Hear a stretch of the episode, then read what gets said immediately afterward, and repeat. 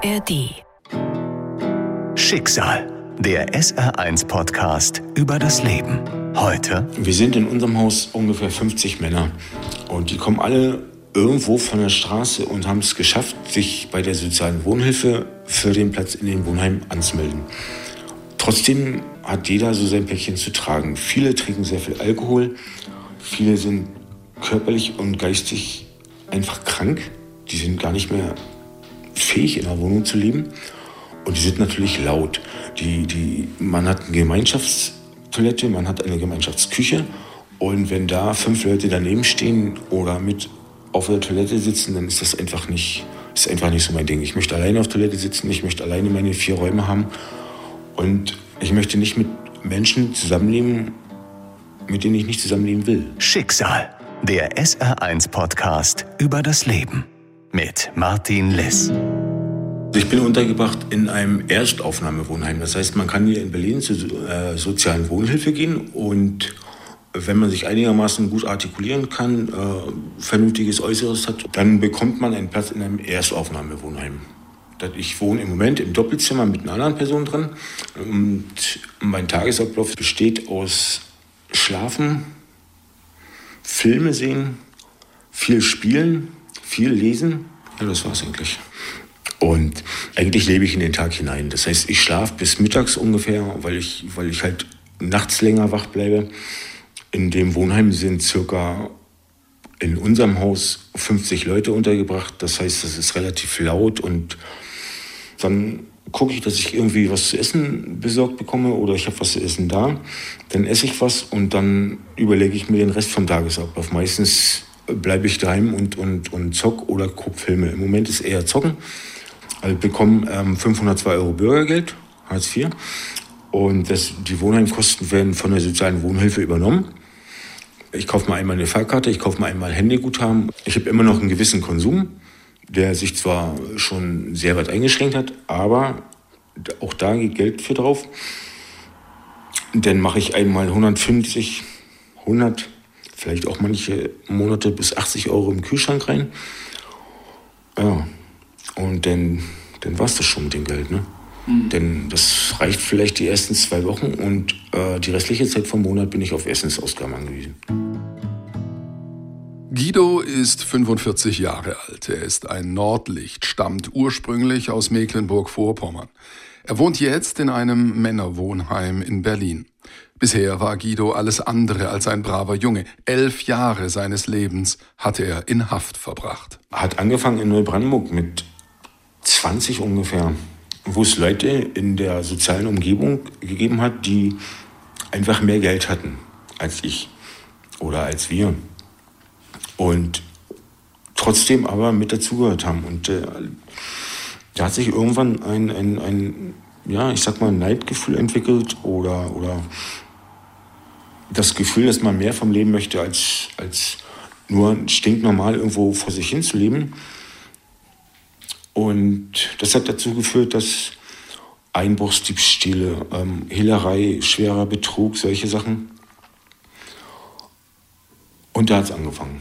Da bin ich nicht mehr rausgekommen. Ich bin mit Unterbrechung elf Jahre in Haft gewesen. Wenn man im Gefängnis überleben will und, und einigermaßen vernünftig klarkommen will, dann muss man wissen, wann man seinen Mund hält und man muss wissen, einfach durch Beobachtung, wer sind die, wer sind die, ich sag mal, coolen Jungs und, und an wen wende ich mich, mit wem setze ich mich am besten nicht zusammen und, und solche Geschichten. Das lernt man durch Beobachtung.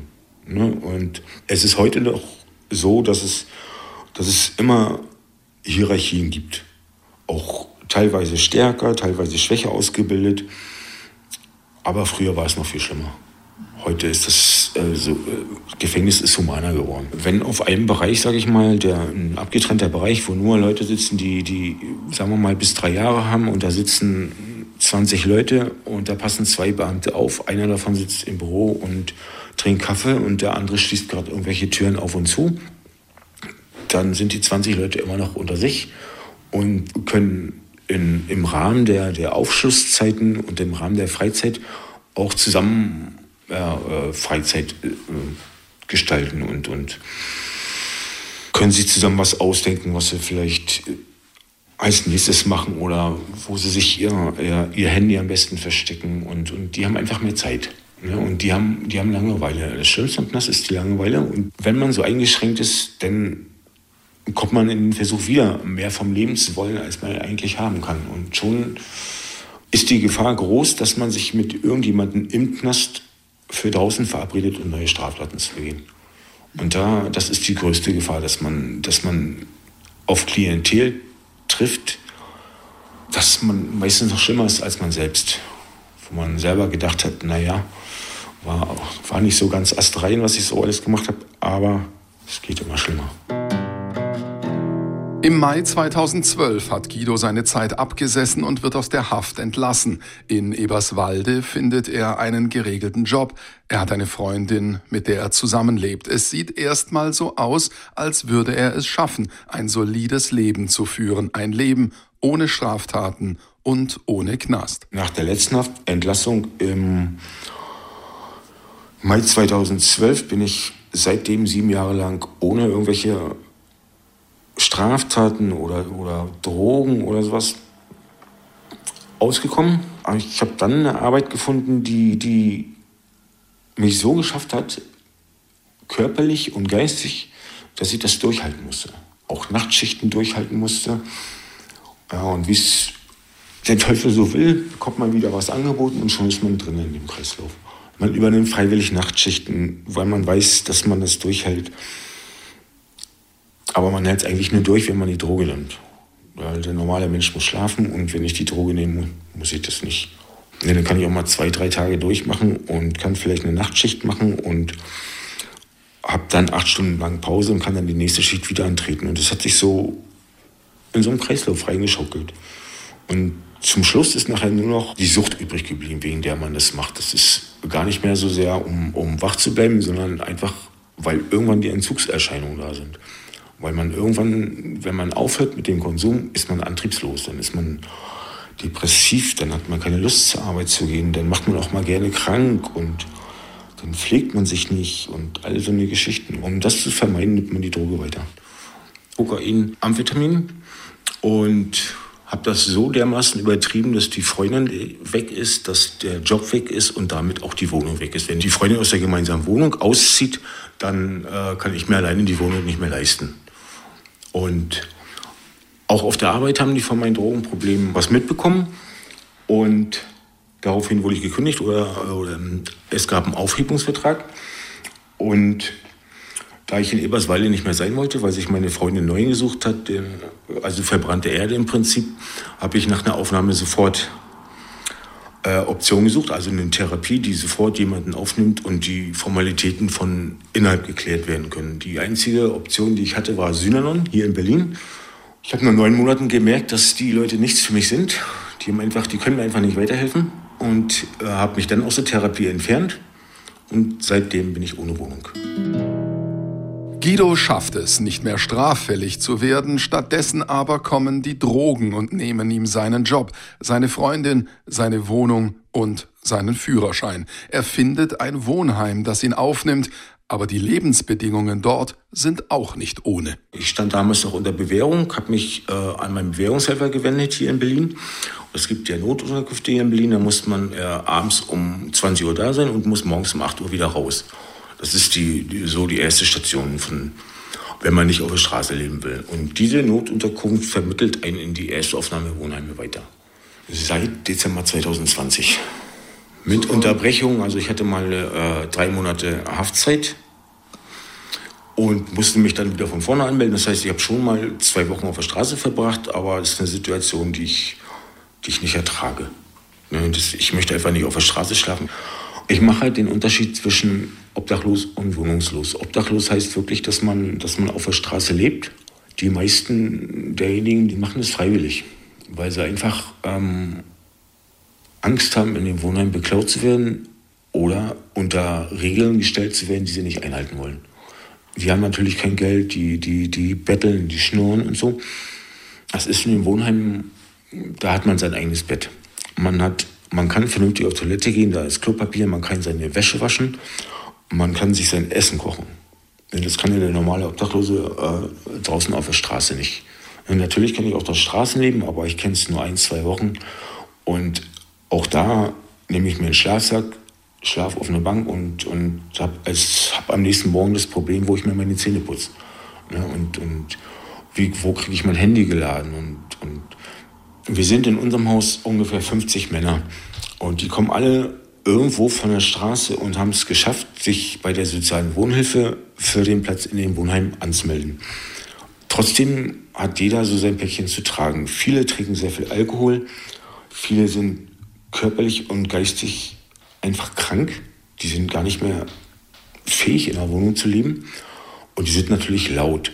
Die, die, man hat eine Gemeinschaftstoilette, man hat eine Gemeinschaftsküche. Und wenn da fünf Leute daneben stehen oder mit auf der Toilette sitzen, dann ist das einfach nicht, ist einfach nicht so mein Ding. Ich möchte alleine auf der Toilette sitzen, ich möchte alleine meine vier Räume haben. Und ich möchte nicht mit Menschen zusammenleben, mit denen ich nicht zusammenleben will. Wenn ich draußen jemanden nicht angucke, weil er mich nicht interessiert, ist das eine, Situation im Wohnheim, da werden die Leute zusammen auf das Zimmer gebracht. Also auf ein Doppelzimmer. Es gibt auch Einzelzimmer, aber man ist halt mit einem anderen Mann auf dem Zimmer. Und das ist, das gefällt mir nicht. Ähm, ja. Ich habe keine Privatsphäre. Die positive Kehrseite. Im Wohnheim ist Guido nicht allein. Hier finden sich auch Leute, die sich gegenseitig unterstützen, sich verbünden und schwierige Situationen gemeinsam meistern. Aber eine Dauerlösung ist das Leben hier nicht. Zwei, drei, vier Leute finden sich immer zusammen, die sich auch gegenseitig unterstützen, die sich auch, wenn einer kocht, dann essen die anderen mit.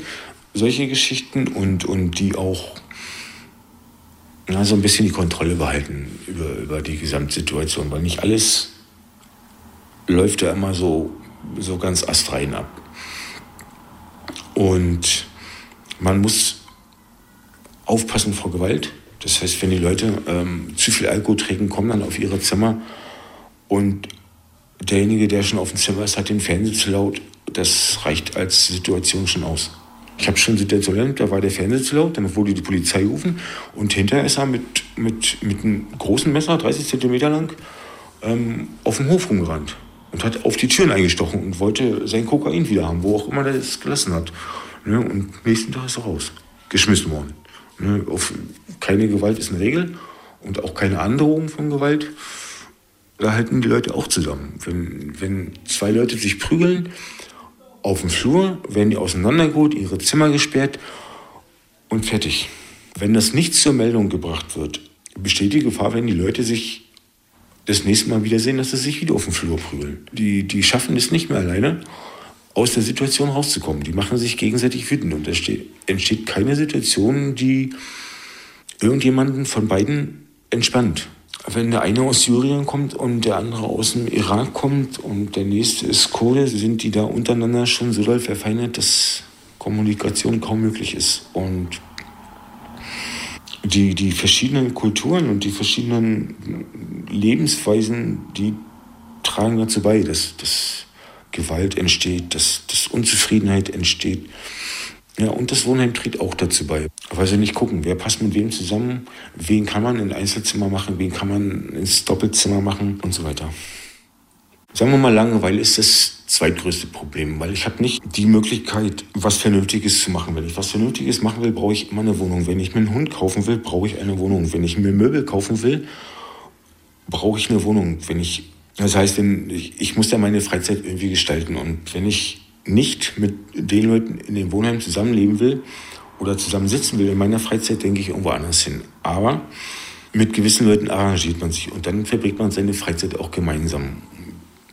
Man verbringt viel Freizeit auch online, das heißt sehr viel YouTube, sehr viel ähm, Facebook auch teilweise in verschiedenen Gruppen und der Rest ist Online-Spielen, wo man sich auch mal übers Mikrofon unterhält und solche Geschichten.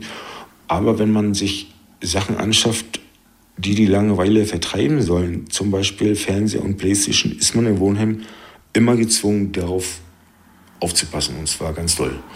Sonst das stößt irgendjemand gegen, dann geht es kaputt. Und äh, die Tür ist mal unverschlossen, wenn man auf Toilette geht und dann fehlt irgendwas. Also das Diebstahl findet statt und auch, auch Leute, die, wenn sie getrunken haben, nicht mehr so richtig her ihrer Sinne sind, aggressiv werden und dann einfach Da sind mir schon zwei Fernseher kaputt gegangen. Die Geschichte von Guido ist außergewöhnlich. Noch mehr Geschichten von außergewöhnlichen Menschen gibt es in meinem Podcast Schicksal in der ARD Audiothek. Wenn ich aus dieser Situation, aus dem Wohnheim raus will, dann funktioniert es nur mit Wohnberechtigungsschein. Auf dem offiziellen Weg mit Wohnberechtigungsschein und das geschützte Marktsegment. Den Anspruch habe ich nur, wenn ich Hartz-IV-Empfänger bin. Sobald ich arbeiten gehe, bezahle ich die Wohnheimkosten alleine, 900 Euro im Monat das heißt, ich habe 1400, 1500, sagen wir mal, Nettoverdienst, habe ich den Hartz-IV-Satz auch übrig, also 600 vielleicht, vielleicht habe ich 700. Aber ich habe keinen Anspruch auf den Wohnberechtigungsschein. Ich bin so lange dann, wenn ich arbeiten gehe, in diesem Heim gefangen, bis sich für mich eine vernünftige Wohnsituation ergibt. Wenn ich den Wohnberechtigungsschein habe, habe ich einen besonderen Wohnbedarf, weil ich in einer Erstaufnahmeeinrichtung bin. Wenn ich das geduldig abwarte, bis es weit ist und nicht in Therapie gehe, bekomme ich dann vielleicht eine Wohnung, bekomme dann auch Möbel durch die, durch die Erstausstattung und kann mich vernünftig einrichten und kann mir dann Arbeit suchen. Und Arbeit, die mir Spaß macht, in Tierheimen zum Beispiel. Dann kann ich mir einen Hund kaufen. Und dann entsteht wieder eine Situation, in der ich aufgrund der mangelnden, der fehlenden Therapieerfahrung nicht damit umgehen kann, wenn irgendjemand neben mir konsumiert oder wenn Drogen irgendwo liegen oder, oder, oder mit Triggersituationen, mit Situationen, die mich dazu verführen. Ich habe einfach Angst, dass ich dann in 10 Jahren oder in 15 Jahren wieder genauso lande, wo ich jetzt auch bin. Täglich sehe ich die Leute und die, das sind alles nicht Leute, die einen Versuch hinter sich haben. Das sind Leute, die haben drei, vier Versuche hinter sich und ja. Für seine Lebenssituation übernimmt Guido die volle Verantwortung. Seit seinem Absturz mit fatalen Konsequenzen sind fast vier Jahre vergangen. Viel Zeit, um über alles nachzudenken. Was hat ihn hierher geführt? Ich habe viele Situationen in meinem Leben gehabt, die, die nicht okay waren. Haftaufenthalte, ähm, ja, ähm, mal abgehauen von zu Hause und, und Schule war auch nicht alles okay. Aber ich habe noch keine Situation gehabt, die, wo mir alles entzogen wurde. Der Job, die Freundin, die Wohnung, alles zur gleichen Zeit. Führerschein auch weg zur gleichen Zeit. Und dann, wenn man dann Zeit hat zu überlegen, neun Monate in Synanon zum Beispiel, oder auch jetzt die vergangenen drei Jahre, dann da muss man einfach merken, dass man selbst was falsch macht. Man kann nicht anderen Leuten oder anderen Umständen die Schuld dafür geben, sondern ich habe die Schuld. Ganz einfach. Das ist, das ist einfach so. Jeder Mensch macht Fehler, auch ich. Und ich habe mehrere gemacht. Die Gesamtheit dieser Fehler hat mich heute hier hingeführt. Das heißt, nur durch dieses Suchtproblem und durch die, durch die Lebenspartnerin, die mich immer wieder darauf aufmerksam gemacht hat, dass ich, äh, dass ich Fehler mache, dass ich aktuell was falsch mache, was die Beziehung gefährdet und damit auch mein gesamtes restliches Leben. Und ich habe nicht drauf gehört, ich habe einfach weitergemacht. Und habe geglaubt, das, das regelt sich irgendwann schon wieder und das wird alles wieder. Und ich schaffe den Absprung. Aber ich habe es nicht geschafft. Sie war von einem Tag auf den anderen weg, hat sich jemanden neuen gesucht. Ist aus meiner heutigen Sicht ist das okay und nachvollziehbar auch. Eines der letzten Dinge, die sie zu mir gesagt hat, ist, dass sie das nicht mehr aushält. Das heißt, äh, ständig Konsum, kein Geld, Aggressivität teilweise und, und unterschiedliche Interessensgebiete. Man hat sich auseinandergelebt. Ich habe einfach nicht hören wollen.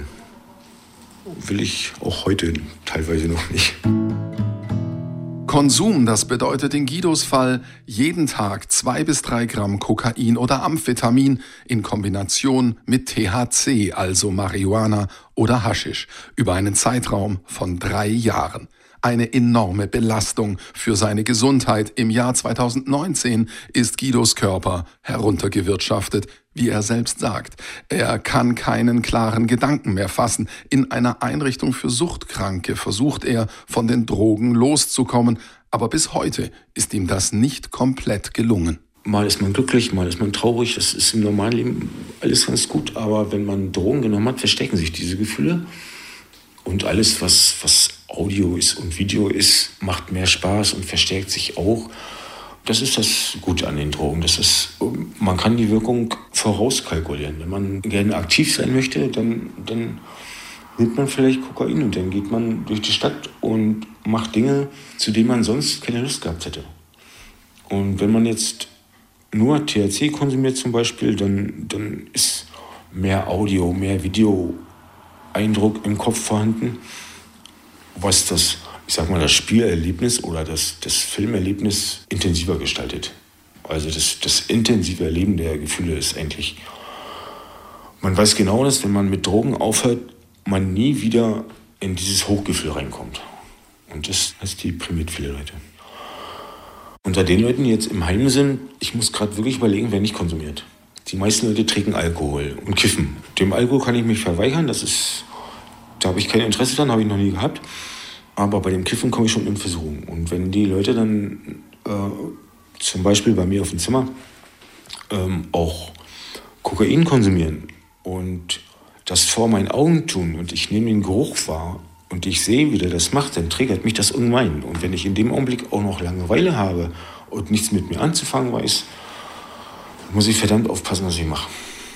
Drüber reden ist okay, das wäre schlimmer, wenn, wenn, wenn jemand neben mir konsumiert wenn derjenige weiß, dass, dass mich das triggert und konsumiert trotzdem, dann ist es noch schlimmer. Wenn ich ihm vielleicht sage, du pass mal auf, ich krieg das nicht hin, ich, ich habe da keinen Bock drauf, mach das mal, geh mal auf Klo oder sowas, dann, dann macht er das vielleicht und geht auf Klo, aber er kommt wieder zurück und ist dann, ist dann, also man merkt ihm an, dass er die Droge genommen hat und das triggert mich genauso. Und wenn er keine Drogen nimmt, dann gibt es ja Aufenthaltsraum und, und Gemeinschaftsräume in den, in den Wohnhäusern, wo die Leute auch sitzen und ganz klar konsumieren. Besser sie konsumieren drinnen als draußen, aber wir sind hier in Berlin, man, man trifft auch draußen Leute, die, die, die konsumieren. Und die, die wissen meistens nicht, dass eine stört. Ne? Und klar, Konsumenten erkennen sich untereinander immer, überall. Also da braucht man nicht nach Berlin zu kommen, aber hier kommt man leichter ran an die ganzen Sachen. Ne? Das ist Straßenverkauf ganz toll. Und ja, ich muss aufpassen. Ich habe mir mal die Illusion gemacht, dass ich, wenn ich eine Wohnung habe und wenn ich Arbeit habe, die mir Spaß macht und wenn ich den Hund habe, dann brauche ich keine Drogen mehr. Aber das ist eine Illusion. Normalerweise, auch wenn ich mich von der Therapie sträube, ist es der vernünftigste Weg die Motivation, den Konsum nicht mehr zu haben und damit auch zukünftig den Suchtdruck im Hinterkopf nicht mehr zu haben, finanziell mehr Auswahl zu haben, weil man mehr Möglichkeiten hat und, und dann man hat Geld in der Tasche, was man früher für Drogen ausgegeben hat. Und da muss mich mein Leben irgendwann hinführen. Und ich habe gedacht, das schaffe ich alleine, aber ich schaffe es nicht alleine. Wie aber kann Guido jetzt sein Leben langfristig unter Kontrolle bringen und es tatsächlich selbst gestalten? Zu einer Therapie kann er sich bisher nicht durchringen. Eigentlich weiß er aber, dass er nur so eine Chance hat, dem Wohnheim endlich den Rücken zu kehren und langfristig vom Drogenkonsum wegzukommen. Sagen wir mal, durch die Therapie kann man lernen, damit umzugehen. Und, und man kann auch einen Rückfall nicht, nicht, nicht ausschließen, aber man kann den registrieren, ad acta legen und weiter sein Leben leben. Und man kann seine Miete bezahlen, man kann seinen Strom bezahlen, man, kann, man hat noch Geld in der Tasche. Vielleicht sind es 50 Euro weniger, weil man sich was zu kiffen geholt hat. Aber die Prioritätssachen sind bezahlt und da bin ich noch nicht auf dem sicheren Dampfer. Ich hader nicht äh, mit der Situation, sondern ich hader mit mir selbst, weil ich nicht ähm, mich dazu durchringen kann, eine Therapie zu machen. Gehe ich in eine Therapie oder nicht, das entscheide ich jeden Monat mindestens einmal anders. Ähm, ich kann in die Therapie gehen, das heißt, äh, ich muss vorher in eine Entgiftung, äh, zwei, drei Monate vielleicht, dann äh, in eine Langzeittherapie, ungefähr sieben bis acht Monate. Und dann muss ich im Rahmen meiner Möglichkeiten oder im Rahmen der, der Sachen, die dort angeboten werden, in eine Nachsorgeeinrichtung gehen. Die beinhaltet eine Einzelwohnung. Mein Problem an der Therapie ist, dass man mit gleichen Leuten zusammenkommt. Man hat immer Süchtige um sich herum, die jemanden erklären wollen, wie man zu leben hat und wie, was man zu sagen hat. Und ich glaube, das brauche ich nicht. Obwohl ich immer noch äh, in Betreuung bei einer Suchtberatung bin und den Weg gehe. Das heißt, ich fahre zweigleisig. Ich fahre einmal den Wohnberechtigungsschein und ich fahre den Weg zur Therapie. Wenn ich mich kurz vor der Therapie entscheide, die Therapie nicht antreten zu wollen, dann trete ich sie nicht an. Wenn ich mich aber entscheide, die Therapie anzutreten, dann mache ich das.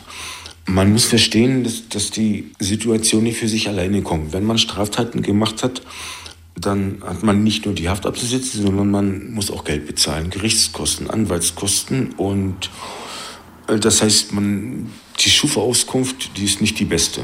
Das ist, hindert einen schon mal an der Wohnungssuche. Mit einer negativen Schufa-Auskunft brauche ich hier in Berlin nicht, die brauche ich gar nicht erst beantragen. Ne? Dann, dann ist der Führerschein weg. Dann hat man gleichzeitig immer chronischen Geldmangel und kommt dadurch wieder in Situationen, die das beseitigen sollen, aber vielleicht auch nicht ganz legal sind oder eine Grauzone sind. Und ich bin jetzt 45 und ich kann es mir nicht mehr leisten, in Grauzonen rumzugondeln und, und Straftaten zu machen. Ich möchte die nächsten 10, 15, 20 Jahre lang einfach nur geschillt leben, ohne Druck im, im Hinterkopf, ohne Suchtdruck im Hinterkopf, ohne, ohne das Gefühl, dass ich morgens um 5 Uhr aufstehe und neun Stunden lang auf eine Baustelle gehe, die mir keinen Spaß macht und dann abends geschafft nach Hause komme und dann, dann vielleicht wieder konsumiere oder einen Film gucke und dann ins Bett gehe. Das ist, äh, ja, das ist nicht so meins. Arbeiten äh, schön und würde ich, äh, mache ich gerne. Aber Arbeit muss Spaß machen. Also für mich ist es so, ich möchte Arbeit, die Spaß macht in Zukunft. Ich möchte einen Spießer leben. Ich möchte eine Wohnung, ich möchte einen Hund, ich möchte, das war's eigentlich schon. Ich möchte noch die nächsten 20 Jahre oder 10, 15 Jahre, ich bin jetzt 45, ganz gemütlich am See sitzen ähm, und meine Prioritätsdinge, Wohnung, Strom, Essen, Haushalt, Hund, was auch alles da äh, geklärt haben müssen. Also das, die zwei Stunden, die ich dann am See sitze, möchte ich mir keine Sorgen machen. Die Prioritätssachen, die muss ich hinkriegen und oder wieder hinkriegen. Hier in Berlin eine Wohnung zu finden, ist schwierig, sehr schwierig. Ich möchte einfach stinknormal leben. Arbeiten, schlafen gehen, ein bisschen spielen und vielleicht ein bisschen Sport machen und mit dem Hund rausgehen, wenn ich mal einen habe. Schicksal, der SR1-Podcast über das Leben. Alle Folgen in der ARD Audiothek und auf vielen anderen Podcast-Plattformen. Eine Produktion des Saarländischen Rundfunks. Habt ihr noch mehr Lust auf berührende Geschichten? Dann hört doch gerne mal in den Podcast Tabula Rasa, weg mit den Tabus rein. Sechs junge Journalistinnen vom Saarländischen Rundfunk reden darin über das, was oft tabu ist. Schlechter Sex zum Beispiel oder Kontaktabbruch mit der Familie oder in der ganz neuen Folge, da geht's um Analphabetismus.